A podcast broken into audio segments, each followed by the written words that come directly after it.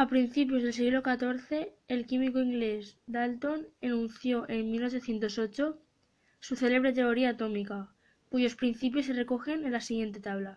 Postulados fundamentales de la teoría atómica de Dalton. 1. La materia está formada por pequeñas partículas, separadas e indivisibles, llamadas átomos. 2.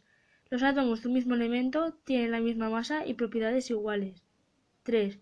Los átomos de diferentes elementos tienen distinta masa y diferentes propiedades. 4. Los átomos de elementos distintos pueden unirse en cantidades fijas para originar compuestos, siendo los átomos de un determinado compuesto también iguales en masa y en propiedades.